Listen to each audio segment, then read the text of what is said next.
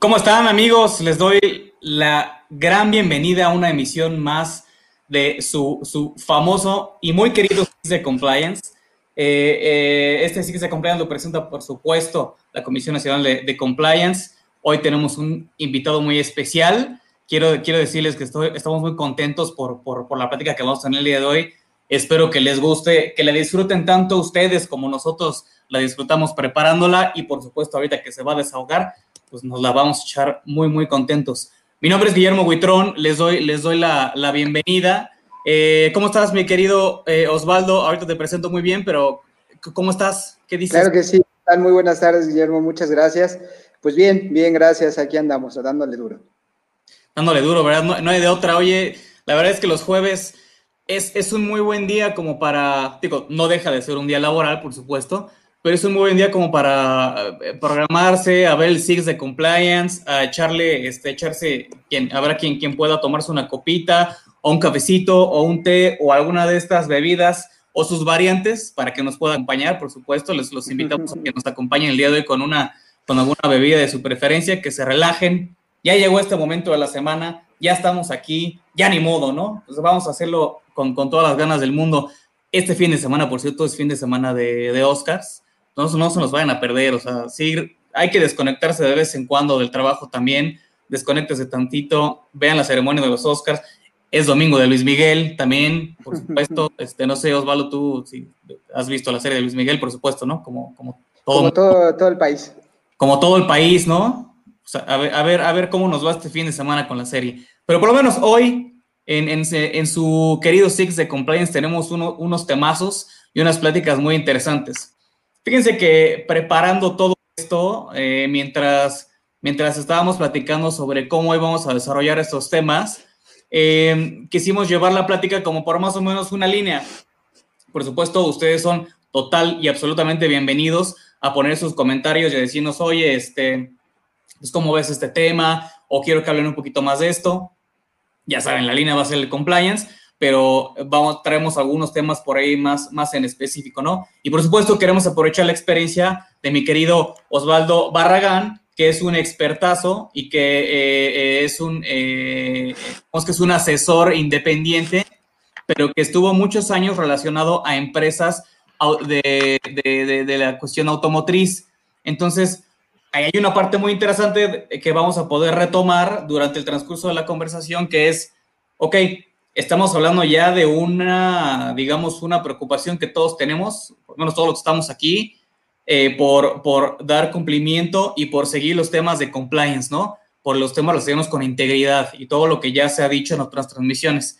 Pero hay un punto muy específico, muy padre de la experiencia de Osvaldo que nos puede platicar para que nos diga, oye, pues e, efectivamente, en cuestión de compliance, de, se deben de, debemos de seguir todos estos lineamientos, pero de acuerdo a mi experiencia en, el, en la industria automotriz, se dan estas ciertas cosas, tiene sus bemoles, tiene sus partes especiales, ¿no? ¿No, mi querido Osvaldo? ¿Cómo, ves? ¿Sí, sí, en lo correcto? Así es, Guillermo, sí, muchas gracias. Efectivamente, como comentas, eh, buenas tardes a todos. Eh, como, me como lo acabas de comentar, pues después de, de varios años, casi 22 años estando en la industria automotriz y dando asesoría eh, como abogado interno en diversas áreas, no solamente en temas legales, sino también en algunas diversas que el mismo, las corporaciones se fueron dando, pues esa parte la, hemos venido trabajando y bueno, tenemos experiencia y podemos compartirla con todos ustedes. Hagan sus preguntas, por favor. A lo mejor aquí me ven con la corbata, un poquito acartonado, digo, no, no, no, soy, no soy mucho de, de, de, videos, pero bueno, aquí haremos nuestro mejor esfuerzo. Entonces, ah, por favor, adelante, hagan todas sus preguntas. Eh, creo que el programa va a estar eh, interesante, hay muchos temas eh, de términos muy generales que aplica para como el compliance, que lo conocemos hoy en inglés, pero el término inglés, sin embargo, pues es un término pues de cumplimiento básico, ¿no? Entonces, antes de entrar, eh, sin entrar ahorita a detalles, pues son los, eh, el cumplimiento eh, de los principios básicos de toda la sociedad, ¿no? Entonces, muchas gracias. Exactamente.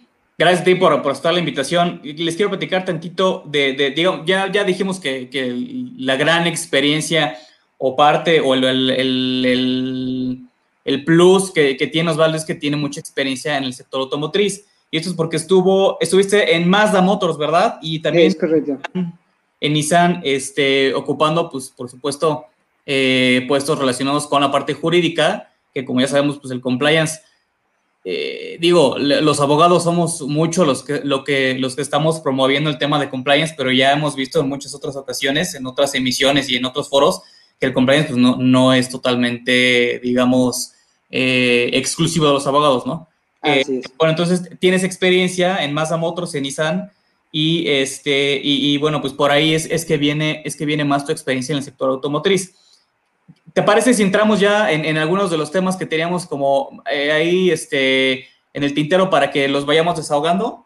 Sí, claro que sí, por favor, adelante. Iniciemos, iniciemos. ¿Con qué quieres iniciar?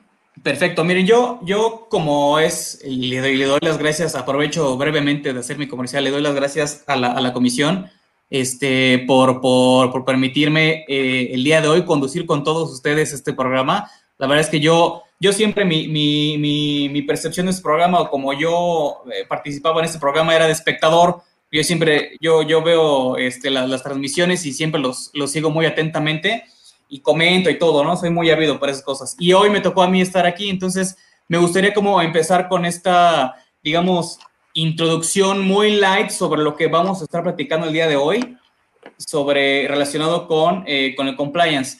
Si, si tú hoy que nos estás eh, sintonizando, eh, querido, escucha, es la primera vez que escuchas el tema o, o, el término de compliance, déjame decirte que estás en el lugar correcto para empezar. Este es un muy buen punto de partida. Y, y, bueno, vamos a decir que el compliance, como bien les decía hace rato, es una institución no no solamente exclusiva de los abogados, aunque los abogados somos, digamos, unos muy buenos apologistas de esos temas, pero no es algo exclusivo de los abogados. Y de compliance, digamos, en, términos eh, muy, muy a grosso modo y para que esto sea muy amigable para, todo, para toda la audiencia, el compliance es esta forma de integridad o esta forma de dar cumplimiento que nosotros promovemos con nuestros clientes, nuestros abogados promovemos con nuestros clientes, para que el cliente viva en un ecosistema de cumplimiento de normas, pero no solamente de un cumplimiento de normas. Digamos, eso es el, ese es el, core business de cualquier abogado de hace 100, 200 años, ¿no?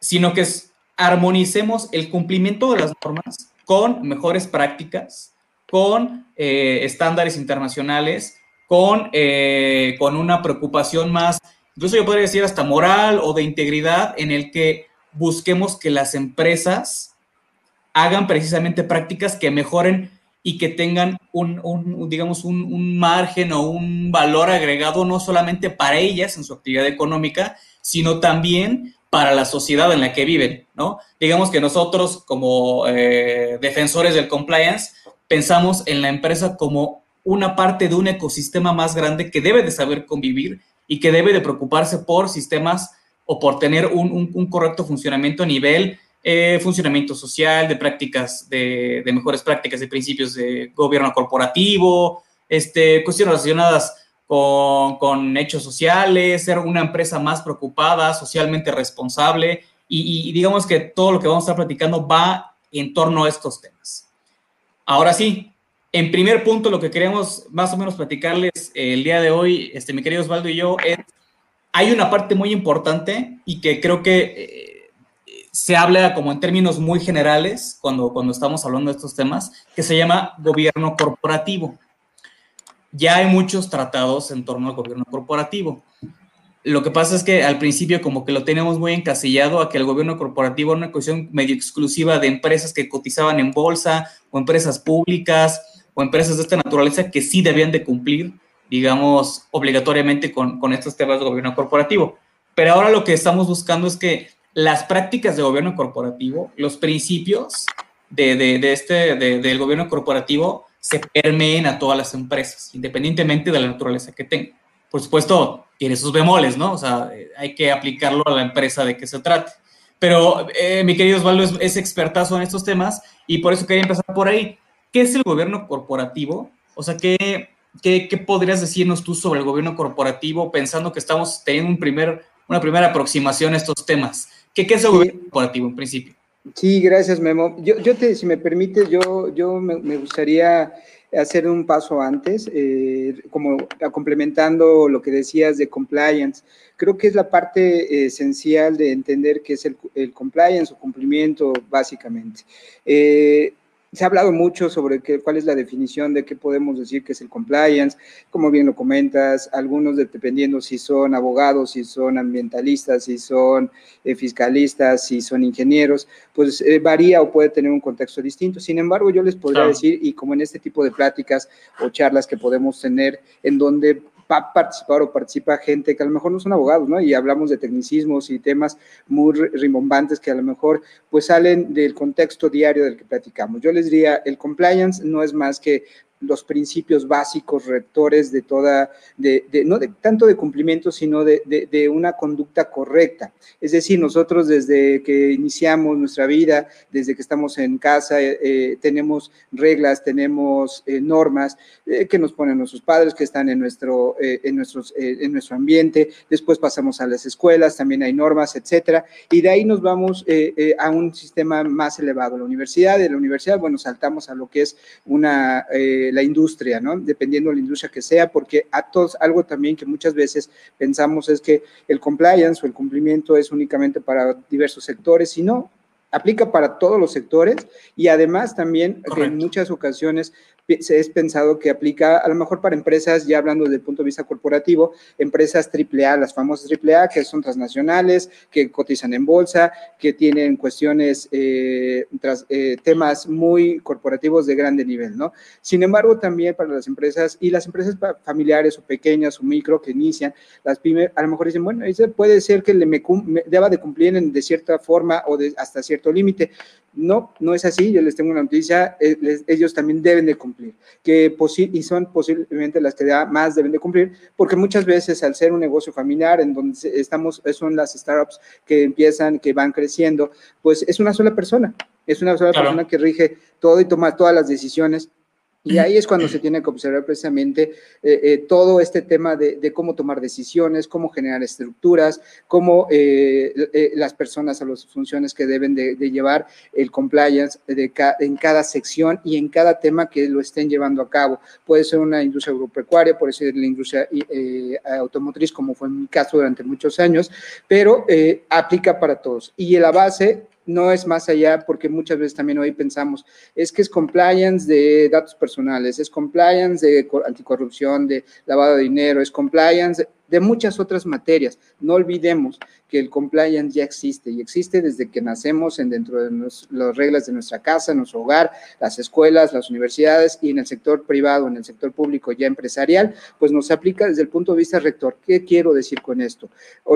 Es tan fácil o, son principios básicos, es no abusar de las personas, es decir, pues que tengan un empleo, que, puedan trabajar en el sector en donde no, se, no, existe una esclavitud moderna, en donde puedan ellos libremente expresarse, no abusar por las jerarquías de las personas que, con las que trabajamos, eh, tener una competencia eh, una competencia justa con todos nuestros proveedores, es no haber eh, esa, esa, selección o ese conflicto de intereses para poder eh, apoyar a alguien cuando no lo debe o cuando no se presta el servicio, el no robar, que es un principio básico, ¿no? Aquí en todo el, en todo el mundo, son los principios básicos del compliance. Eh, no contaminar, esa es la parte que nosotros vemos, ¿no? El tema, me refiero al de justa competencia, pues es básicamente lo que ya conocíamos, tenemos los contratos, la documentación de procesos, en donde los proveedores pueden o no realizar actividades y con base en eso y a las regulaciones y a los acuerdos que llegue cada una de las partes, pues con base en eso ya estamos cumpliendo, estamos haciendo compliance.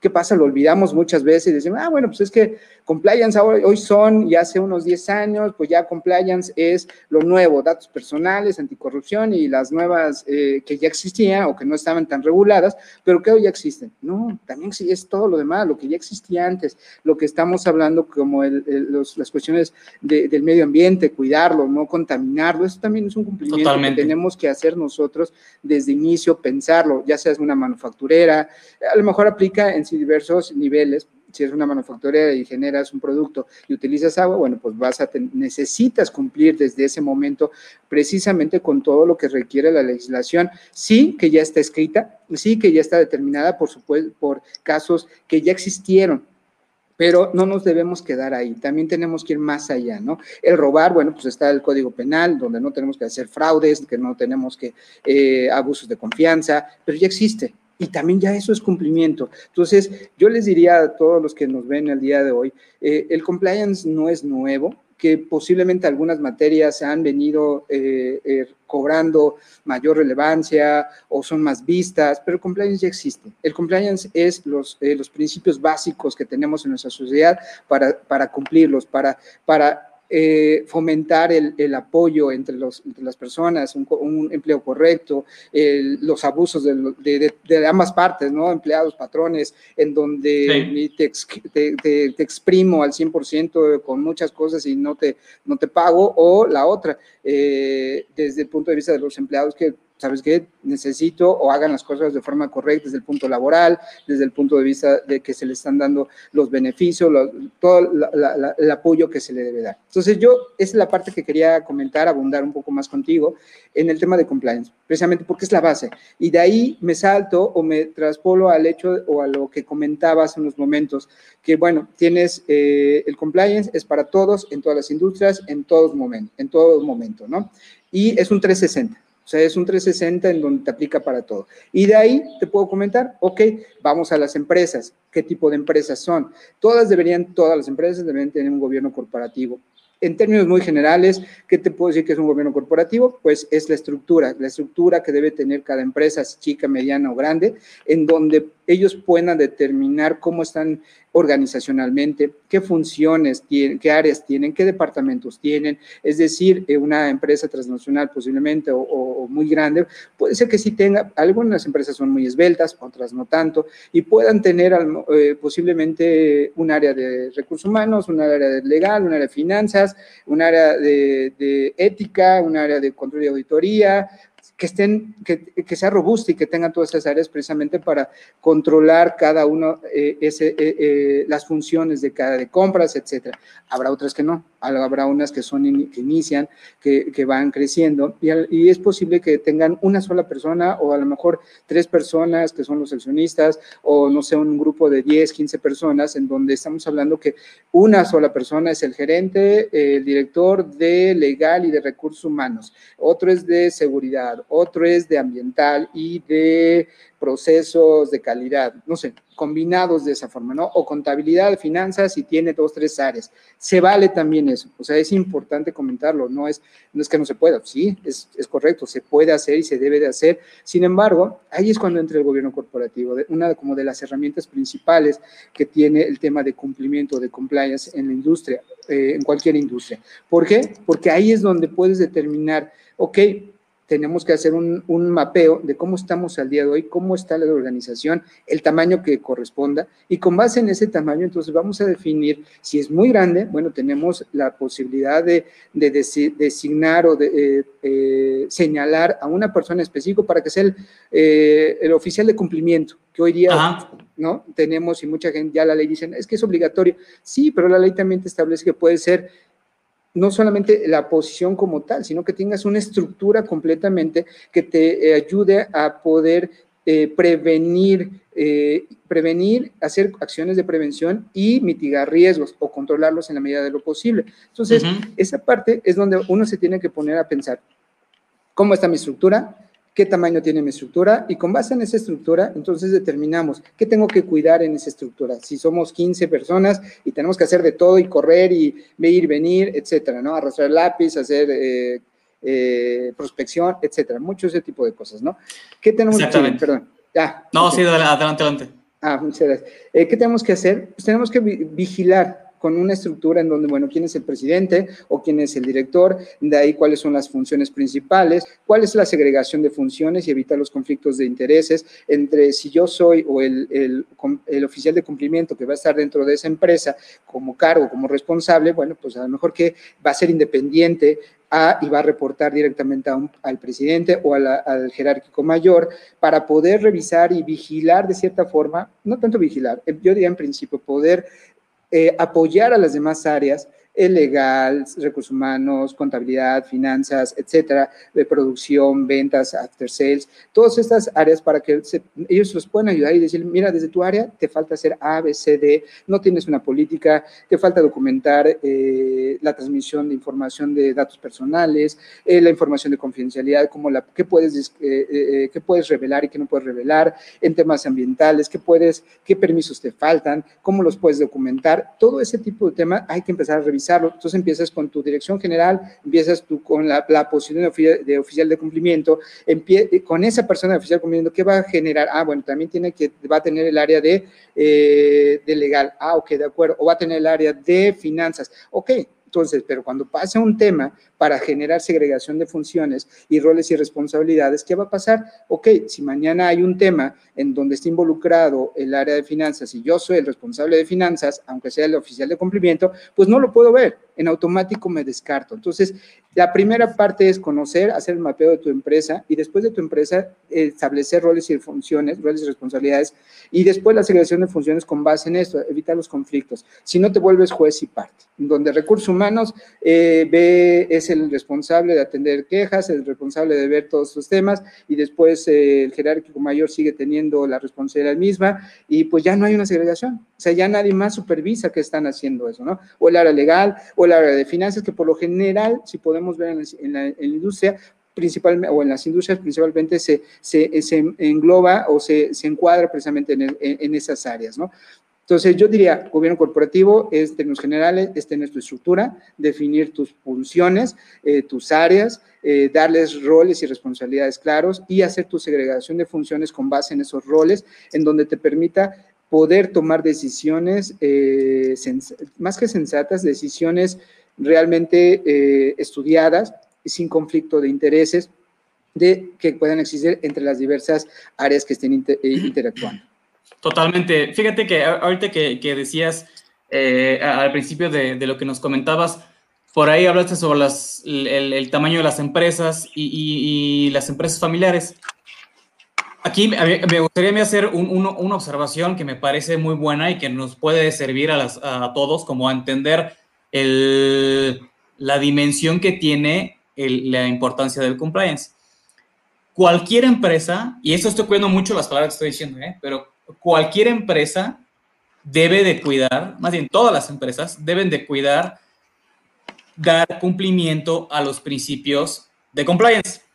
Porque por ahí, eh, mientras estamos desmenuzando los temas y diciendo es que las áreas de recursos humanos y, jurídico, y entonces se toman decisiones, y entonces empezamos a construir un castillo que, parece que se está convirtiendo en una cosa muy complicada, muy grande. Y entonces las personas que tienen una empresa chiquita o que es una empresa familiar, este, van a decir, bueno, pues a mí ni me aplica, ¿no? O sea, yo eh, somos tres, cuatro personas, tenemos dos empleados y pues así que, así como que no tenemos una gran estructura. bueno, también les aplica a ustedes, nada más que les aplica de una forma distinta.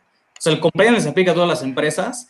Si son empresas familiares, habrá algunos puntos súper específicos que les va, que les va, este, que les va a aplicar a ustedes y habrá otros puntos que se tienen que matizar de ciertas formas. De hecho, hablando específicamente de empresas familiares, que es un súper tema que a mí me gusta mucho, las empresas familiares, además de que pues sí, efectivamente representan en ingresos del país, eh, eh, digamos que una gran parte de los ingresos que tiene el país por las empresas, eh, tienen esta importancia y además deben de estar súper bien reguladas. O sea, una empresa familiar, aunque sea una cuestión muy chiquita, debe de cumplir con estas situaciones de compliance. Tú decías, es que cómo se toman las decisiones y, a cuántas áreas se involucran y así. Justamente las empresas familiares de donde cojean es esta parte de la toma de decisiones, de saber separar ciertos roles, de saber cómo definir a sus propios funcionarios, de que un funcionario va a una cosa sin invadir al otro.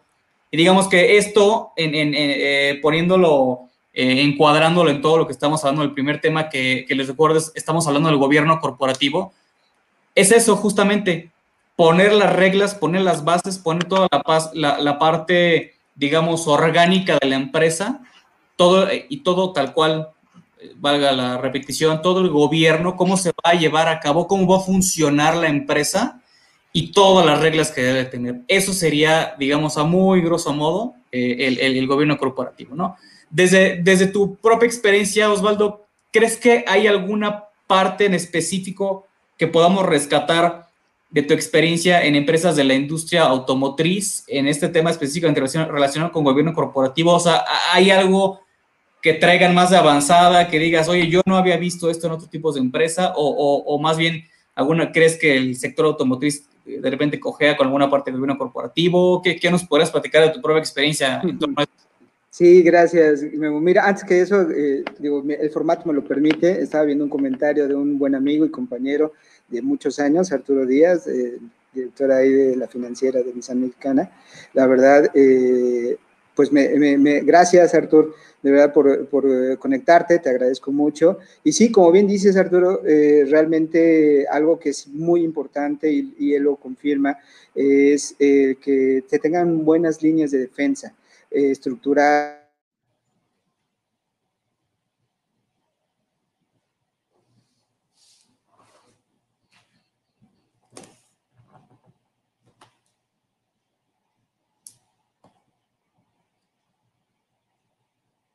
Creo que se nos, se nos detuvo aquí tanto la transmisión, o soy yo.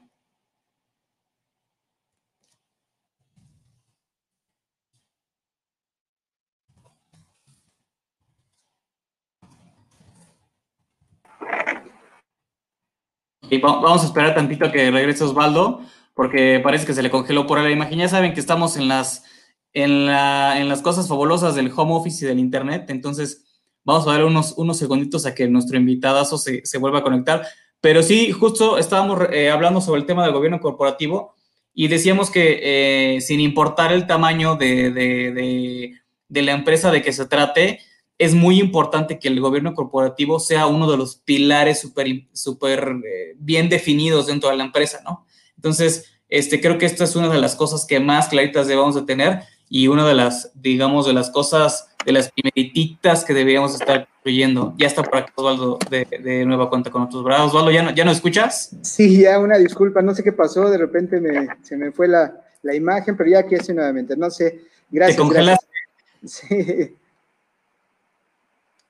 Sí, e, estaba retomando ahí el, comentario este, y estábamos hablando en torno al gobierno corporativo. No sé si, si quieras. Sí, sí, gracias. Ahí no sé si se escuchó el comentario. Eh, había un comentario de un gran amigo, Arturo Díaz, eh, director de la financiera jurídico, donde realmente hay que tener buenas líneas de defensa. Coincido con él, me da mucho gusto coincidir con él y, bueno, pues tener ahí siempre, además, como otra herramienta después del gobierno corporativo que debe definir, pues un área de, auditoría precisamente para revisar y, confirmar este tipo de cuestiones, ¿no? Pero gobierno creo, creo que va por ahí, perdóname que te interrumpa, creo que va por ahí, ¿no? O sea, el, yo pues muchas veces he pensado en, el, en, la esencia, en el espíritu del compliance y creo que va mucho de la mano de eso, esta, esta cuestión de, o esta idea de la línea de defensa de tener una buena defensa.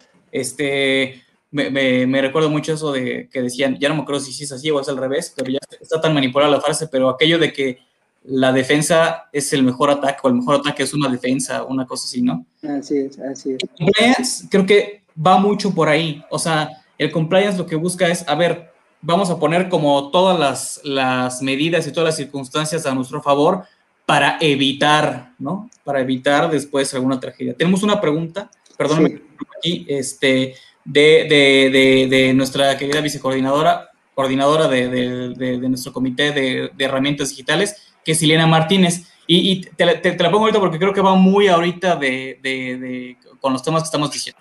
Sí, claro que sí. Osvaldo, habiendo sido un compliance officer interno de empresa, que ahorita también vamos para allá, ¿qué retos tuvo en la implementación de programas de cumplimiento y qué herramientas considera le hubiesen facilitado la implementación de sus programas de cumplimiento. Sí, muchas gracias. Sí, gracias, Ileana. Muchas gracias por la invitación. De verdad lo agradezco.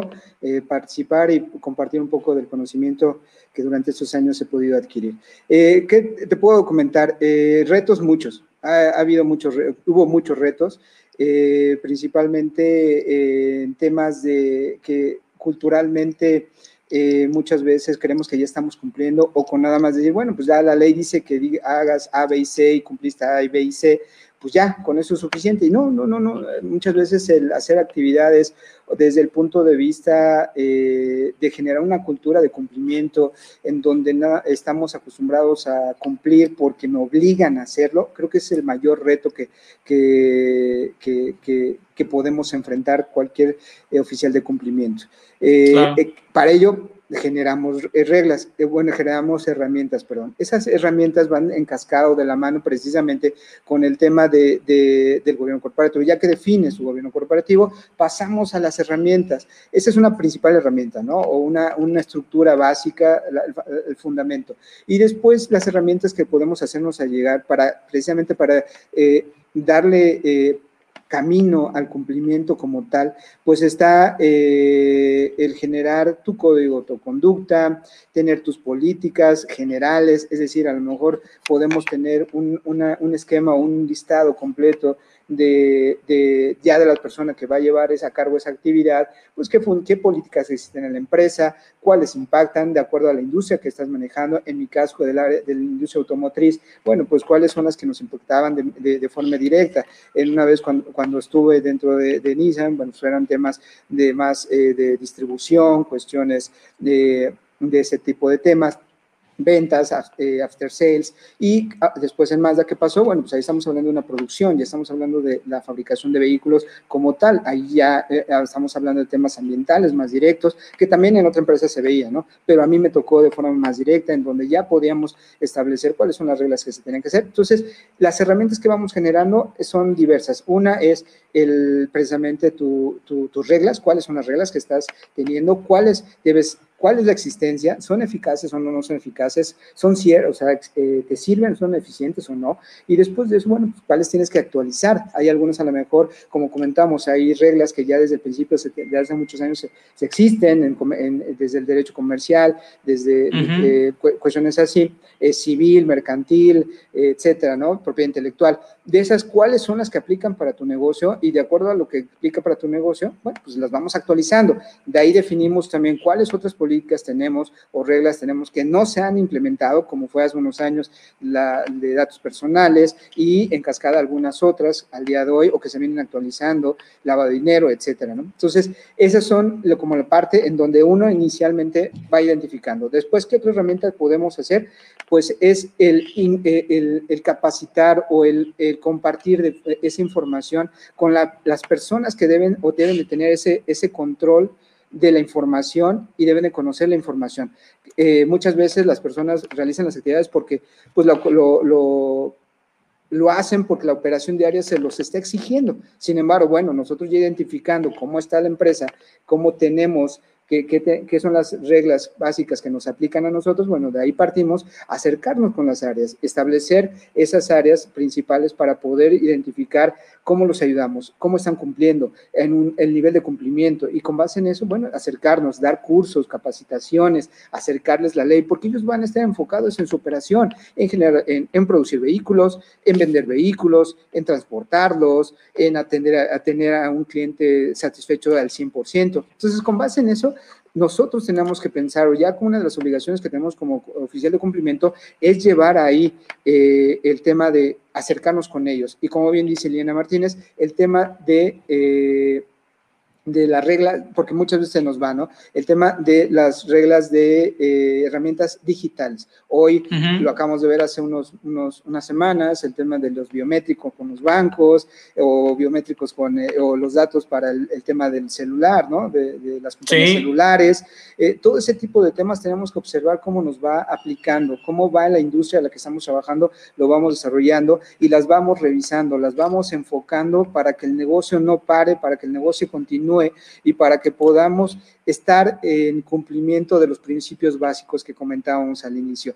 Eh, después de que ya eh, haces tu, tu, capacitaciones, tu acercamiento con la gente, en donde la gente no nada más se sienta obligada a decir, ah, bueno, pues es que lo tengo que hacer porque tú me lo estás diciendo como abogado, como oficial de cumplimiento, o como el área ambiental, o como el área de recursos humanos. No, no, no. O finanzas. No. También necesitamos que tú lo vivas, que tú lo sientas. Es esa parte del compromiso que tenemos que generar con ellos para decirles, si tú lo cumples, la empresa continúa, nuestro trabajo continúa, nuestra aportación a la sociedad, nuestra aportación a la naturaleza va a continuar. Generar ese sistema de, sistema de gestión vivo en cumplimiento en todas las áreas para poder tener ese sistema de cumplimiento, después, paso posterior, es precisamente generar esas eh, áreas de auditoría, de control interno, en donde podamos documentar eh, los procesos que estamos viviendo, los procesos que tenemos, porque como dije hace unos momentos, muchas veces generamos y cumplimos porque pues así ya lo han hecho muchos años, ¿no?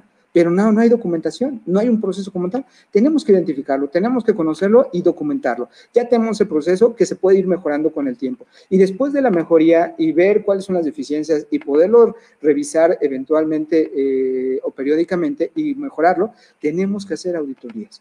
No auditorías en el, en el sentido de, bueno, eh, de ir y fiscalizar y, sancionar y... Como algo punitivo, ¿no? Exactamente, exactamente, porque muchas veces piensan que el legal o el oficial de cumplimiento, la auditoría, oye, tú ya vienes a ver qué me encuentras, ya le moví para que estuviera bien bonito y ya te presto lo que tú quieras, pero todo lo demás ni me voltees a ver porque pues eso no, no te lo quiero mostrar.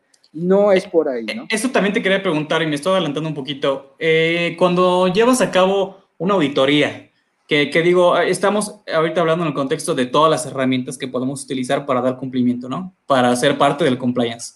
Y entonces, como, parte de una de estas herramientas, tú escoges, este, bueno, no es, que escojas, ¿no? Más bien, en, en, esta solución integral, una de tus herramientas es una auditoría, que no es otra cosa más que precisamente verificar el cumplimiento de lo que tú ya estás implementando con tus empleados, con funcionarios, con toda la gente involucrada eh, en, en, la empresa, ¿no? Y entonces tú, eh, oficial de cumplimiento, ya llevas a cabo tu auditoría y ya ves que efectivamente se esté cumpliendo lo que tú pusiste en una política, en un procedimiento en tu empresa.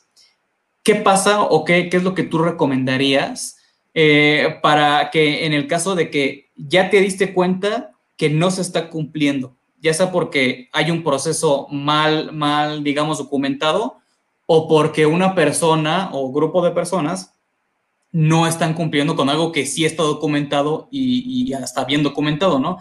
¿Cuál crees tú que sería el, mejor approach como oficial de cumplimiento? ¿Un approach punitivo, o sea, de, decir, a ver, vamos a, buscar a estas personas y hay que, eh, que hacerles, imponerles algún castigo? O, cuál crees que sea la mejor forma de finalmente llegar al resultado de que efectivamente todas las personas en la empresa cumplan con las políticas y procedimientos? Sí, mira, yo antes que ser eh, coercitivo, yo te diría entender la problemática. Eh, pues dice dos opciones, ¿no? Dice dos, dos puntos en donde posiblemente se puedan dar, ya sea por las personas o por el proceso. Pero también no olvidemos algo, eh, lo comentaba, este es un sistema vivo, el sistema de compliance es vivo, va, vive, crece, eh, se transforma, se renueva. Y como es este mismo sistema de compliance, hoy lo estamos viendo con la nueva normalidad a la que vamos a regresar, que ya no es no es la, es otra normalidad, y tenemos que aplicarnos desde las medidas sanitarias que antes no existían, de, que existen el día de hoy y que tenemos que cumplirlas. Bueno, esa es la parte que yo te diría antes de llegar de forma coercitiva, antes de apuntar, a lo mejor llego a entender qué está pasando. Puede ser que la mismo, el mismo contexto de la operación puede ser interna o externa. Si el contexto o la operación ha cambiado porque la unidad de negocio generó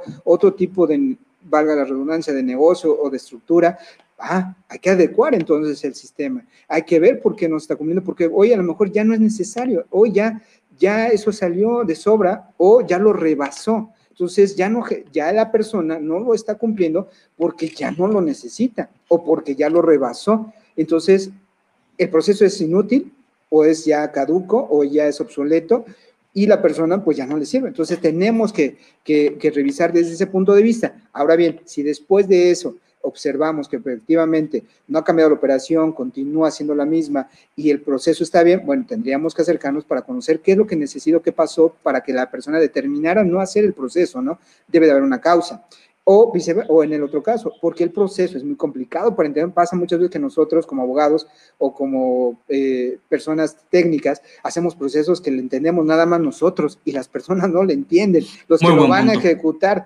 oye, pues está muy bonito, pero ¿de qué quieres que haga? O sea, no alcanzo a entender la, el tecnicismo, no alcanzo a entender todo ese tipo de temas, ¿no? Entonces, eso también es parte de nuestra obligación en las herramientas que nosotros establecemos en la corporación y que les vamos a dar a conocer, porque es importante, a las personas que lo van a ejecutar. No olvidemos, el oficial de cumplimiento no es el que ejecuta toda, nosotros ayudamos a que se pueda ejecutar el cumplimiento a través de las personas que lo hacen de forma diaria, pero para esto ellos, y si les vamos a ayudar, ellos necesitan entender y conocer qué están haciendo, porque precisamente entonces de ahí podemos partir a que cuando yo llegue a mi auditoría, pues la auditoría va a ser mala, va a ser pues no la, la que esperábamos, pero el factor no nada más es la persona, sino es todo el sistema, sino es todo lo que estamos haciendo. Si yo también desde mi punto de vista veo que, que es así, que yo creo que es infalible, pues a lo mejor ahí tendré que pensar qué es lo que estoy haciendo, ¿no? Para dar a conocer a todas las personas.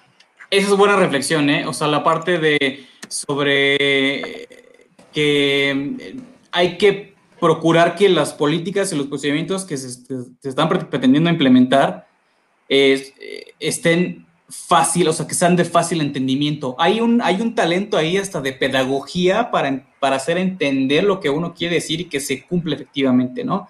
Por eso al principio decía que que, este, que esto no es exclusivo de los abogados, aunque nosotros lo impulsamos, pero sí, no sé, pensar pues, simplemente en que debería de haber hasta eh, probablemente psicólogos involucrados que te ayuden a entender de qué manera eh, penetrar mejor para que se cumpla finalmente con, con, esto, ¿no? Por aquí tenemos, teníamos otra pregunta por aquí que, que va muy al tema y es de Eric Beller, perdóname si no estoy leyendo bien tu, tu apellido, compañero, ¿es Beller o Belger? Dice, buenas tardes, ¿considera usted que los lineamientos mínimos de un sistema compliance penal deben estar taxativamente establecidos en el compendio penal vigente en México? ¿Qué, técnico es, Eric? Se nota que estudia mucho Eric. ¿Cómo ves? Gracias, Eric, por tu pregunta. Mira, te, reitero, eh, esto es un sistema vivo. Puede ser que nuestro código penal eh, al día de hoy pues en algunos términos o condiciones no, no esté actualizado.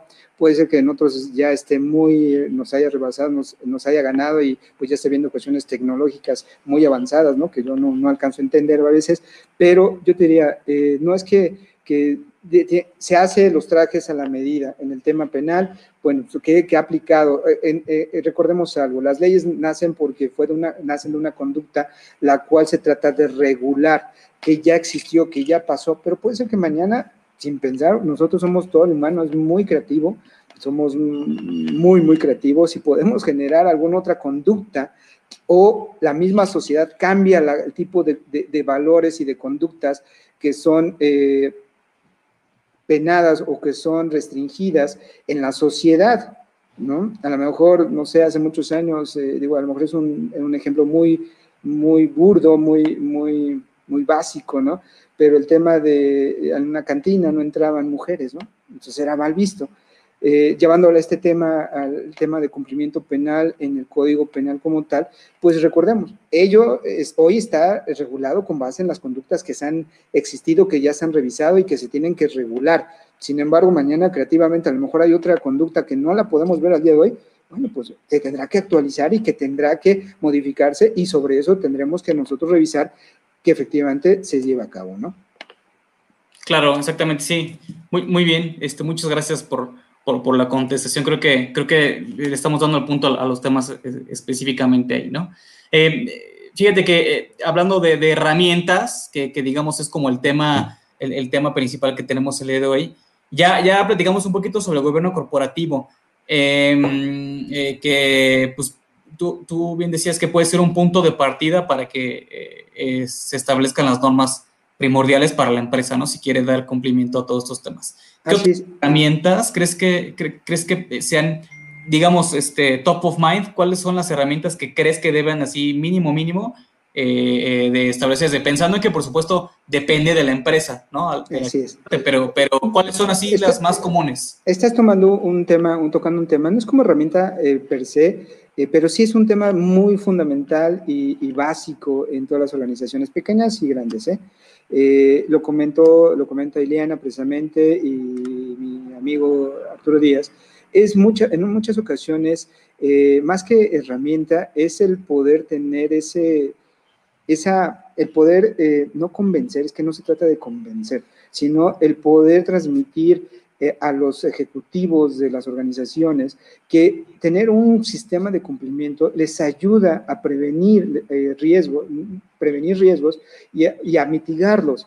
El que tú tengas una estructura correcta, el que a lo mejor le tengan que dedicar tiempo a estos sistemas de gestión de cumplimiento, les va a permitir que mañana eviten un fraude, que les roben, que abusen de las personas internamente, que lo, etcétera, o que las mismas personas entre mismos compañeros generen un, clima de, un clima de laboral no idóneo para la misma empresa, pero eso tiene que llegar desde la cabeza. Si el, si el presidente, si el director no está convencido en que un sistema de cumplimiento no nada más es para tenerlo ahí colgado y decir, ah, pues nosotros cumplimos, ¿no? Con la ISO 100, no sé, la 14001, que habla de cuestiones ambientales y pues ya lo tenemos, ya estamos certificados. Y eh, por atrás, pues derramando a este, residuos tóxicos. Eh, Totalmente, sí mi planta de tratamiento pues no está de acuerdo a lo que debe de, cumplir, ya me acaba el agua, ya la contaminé, hago, tengo mis procesos súper ruidosos y a, mis, a los colaboradores les está reventando los oídos, o sea, todo ese tipo de cosas es bien importante. Tiene que venir desde, desde, el desde los, de los ejecutivos que puedan entender y no nada más para quedar bien con la sociedad, ¿no? Ah, pues mañana estamos con la sociedad, vamos a salir en la fotografía y pues ahora sí ponemos todo bonito. No, no, no hay muchas empresas, por, gracias a Dios a mí me tocó estar en empresas que entendían esa parte, que los ejecutivos eh, se involucraban. Yo me quedé sorprendido en, en, esta empresa, última empresa que fue Mazda, mi presidente se metía con nosotros y estudiaba los temas, nos preguntaba, aunque él era financiero netamente, pero él se involucraba, preguntaba, trataba de entender y nuestra obligación como parte de, de, esas funciones era explicar, comentar, dar guía. Y eso se permeaba en toda la, en toda la industria, en toda la, empresa. ¿Por qué? Porque desde arriba va cayendo en cascada todo este tema de cumplimiento y la importancia que se le da a todo mundo. Entonces, yo te diría, no es como una herramienta, pero sí es súper importante, si la queremos clasificar en esa parte, que también se involucre toda la organización, desde el más alto nivel jerárquico hasta el nivel que es operativo o que nos da el día a día de las acciones. Exactamente, sí, eso es buen punto también. se requiere ser bastante talentito para saberle vender la idea a accionistas, directivos y funcionarios. Oye, mi querido Osvaldo, hay, por aquí otro, otra, este, eh, otra pregunta. Eh, la verdad, la gente está muy participativa, me, da mucho gusto. Dice, dice Héctor González, dice un abrazo Osvaldo, en tu opinión, ¿cuál es el momento oportuno para realizar una auditoría general en materia de compliance de una empresa? ¿Qué tal? Eh, ¿Qué tal Arturo, Héctor? Héctor Arturo, me da mucho gusto saludarte, de verdad. Un buen amigo también de hace muchos años, eh, excelente abogado. yo te diría, en todo momento es oportuno. creo que cuando nos duele algo es como el doctor eh, cuando el cuerpo, cuando nos duele algo es cuando vamos y decimos, ya, pues ahí ya me dolió el brazo y voy y analízame, ya me hizo mi auditoría en el brazo, ¿no? Y ya estoy bien. No, yo diría que es eh, en el momento que nosotros consideremos que podemos hacerlo, va, hagámoslo. Es cierto. Periódicamente, o sea, dirías que se puede hacer periódicamente. Eh, o sea, no, no necesariamente, digamos, cada trimestre o cada semestre. Yo diría, hagamos. Por lo menos puede haber muchas empresas muy grandes en donde, pues, generar una auditoría, o sea, una auditoría general, pues te va a llevar meses, ¿no? O te va a llevar gente muy especializada, o no vas a tener tiempo, tienes que sacar otros temas. Yo te diría, de acuerdo a la operación que tienes, de acuerdo a las incidencias que puedes tener al día de hoy o que has tenido en un promedio de, no sé, un año, no, no menos de un año, pues de un año al máximo a la fecha, por si es de más de un año, pues yo creo que si se te ha eh, presentado diversas veces en un año una actividad o más de dos años, pues ya estás en un problema muy grave, ya a lo mejor tu reunión ya no sirve y te lo van a tener que sacar. Entonces yo te, yo te diría o te respondo, identifiquemos qué es lo que en principio te está doliendo qué son las incidencias que te han ocurrido con mayor frecuencia y ataquemos ahí. Vayamos, identifiquemos cuál es la causa raíz y con base en eso podamos nosotros em, iniciar una expansión hacia las demás áreas. Todo está relacionado. Pueden pensar que a lo mejor las cosas de finanzas no están, pues esas son las que están mal, mal, pero no, a lo mejor nacen por una, una, una, una interacción no adecuada con otras áreas de compras, de, de comercio exterior, no sé, etcétera. Entonces, yo, yo, sería la respuesta, hacer una general, también depende del tamaño. Si estamos hablando de una empresa mediana, pequeña, en donde permite el poder hacer una auditoría general, hazla, hagámosla, vamos. O sea, ya se identifiqué que me duele, pero vamos a hacer un barrido de todo.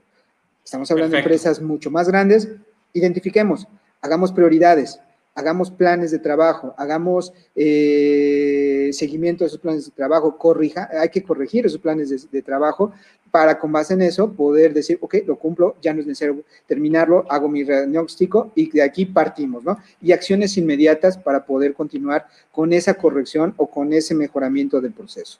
En súper entendido, sí, lo que sí no deben de hacer es dejar de hacer las, las auditorías, ¿no? tenemos otra, otra, otra pregunta por aquí. Dice Pablo Valderas, dice, el tema de compliance se ha vuelto un tema importantísimo en años recientes. ¿Cómo puede este ser más preventivo que correctivo? Nos pregunta Pablo. Sí, ¿qué tal Pablo? Muy buenas tardes, gusto saludarte nuevamente. Eh, te comento, eh, más preventivo, pues todo nace de, la organización. Eh, ¿Cómo puede ser más preventivo? desconocer tu operación, documentarla, tenerla documentada.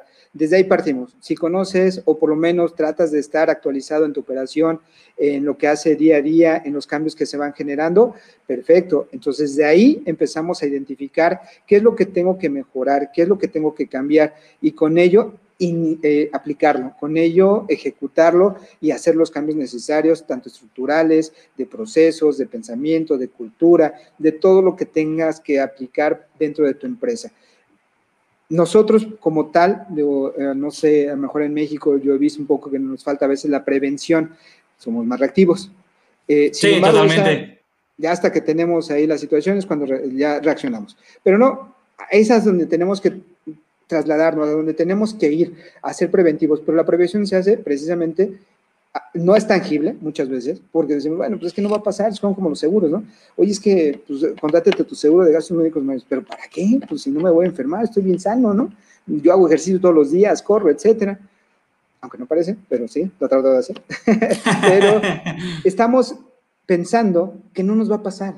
Y esa es la parte en donde tenemos que recapitular, tenemos que pensar, no es que nos vaya a pasar, es que es un riesgo latente que estamos haciendo negocios, es lo que no tenemos que olvidar. Estamos haciendo un negocio y en el negocio, en los negocios hay riesgos en todo tipo. Tenemos que mitigarlos, tenemos que conocerlos y con base entonces en eso prevenimos, capacitamos a la gente, nos capacitamos nosotros y, y tenemos un panorama mayor de forma más general en 360 dentro de la organización. Yo es como te diría, eh, Pablo. Yo creo que es, es, una buena forma de decirlo y, creo que parte de todo esto y, y, que es uno de los enunciados que se pronuncian mucho es que el compliance es una cuestión hasta cultural. O sea, no, eh, justo la prevención viene en que se crea todo un sistema, una, una cuestión cultural en torno a la empresa de integridad, de mejores resultados, de buscar eh, eh, la prevención. Entonces, pues es eso. O sea, justo creo que el, compliance magnéticamente se, se, nos va hacia, la, hacia lo preventivo más que hacia lo correctivo o, o, ya, digamos, a resolver una situación inminente, ¿no? Es una cuestión más, más preventiva. Oye, pues, pues, muchas gracias. Este, te agradezco mucho. Ya se nos, ya ves, nos dijeron que se nos iba a ir como agua y fue como agua, la verdad. Eh, te agradezco mucho tu participación. Qué bueno que, te animaste a platicar con nosotros en el Six de Compliance.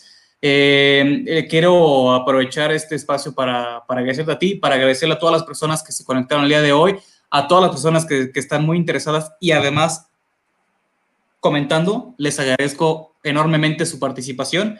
no me voy sin antes recordarles que el día de mañana sigue la muy buena programación de la CONACOM. Los invitamos mañana a que se conecten para el tema de compliance de comercio exterior para mitigación de riesgos corporativos.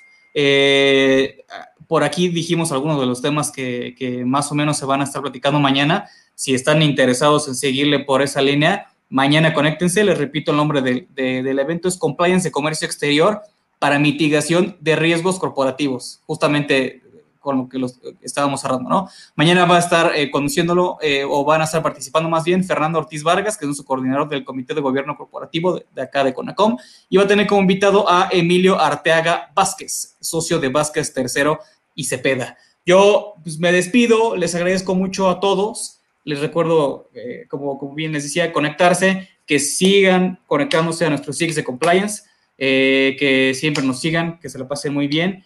Eh, les doy mis, mis redes sociales por si me quieren seguir y estar viendo lo que comento. soy yo en redes sociales estoy como arroba Nieto. Mi querido Osvaldo, ¿quieres dar tus redes sociales, que te sigan? Este, ¿Tienes alguna red social ahí? ¿Eres activo en Twitter o algo? ¿Algo de, pues, de por ahí?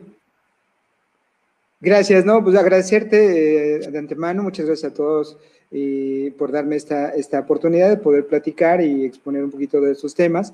Eh, realmente pues está mi LinkedIn, me, podrán encontrar como Osvaldo Barragán y eh, quedo a sus órdenes. Muchas gracias, de verdad, muy interesante y pues a sus órdenes. Aquí seguimos, ustedes, muchas gracias por el tiempo. Ya es juevesito, ya ahorita ya que terminen, ya se pueden, se pueden tomar algo, se pueden relajar, estar en familia. Eh, sigan cuidándose, quédense en casa y, y pues muchas gracias a todos. Les mando un sincero y fuerte abrazo. Cuídense mucho, que estén de maravilla.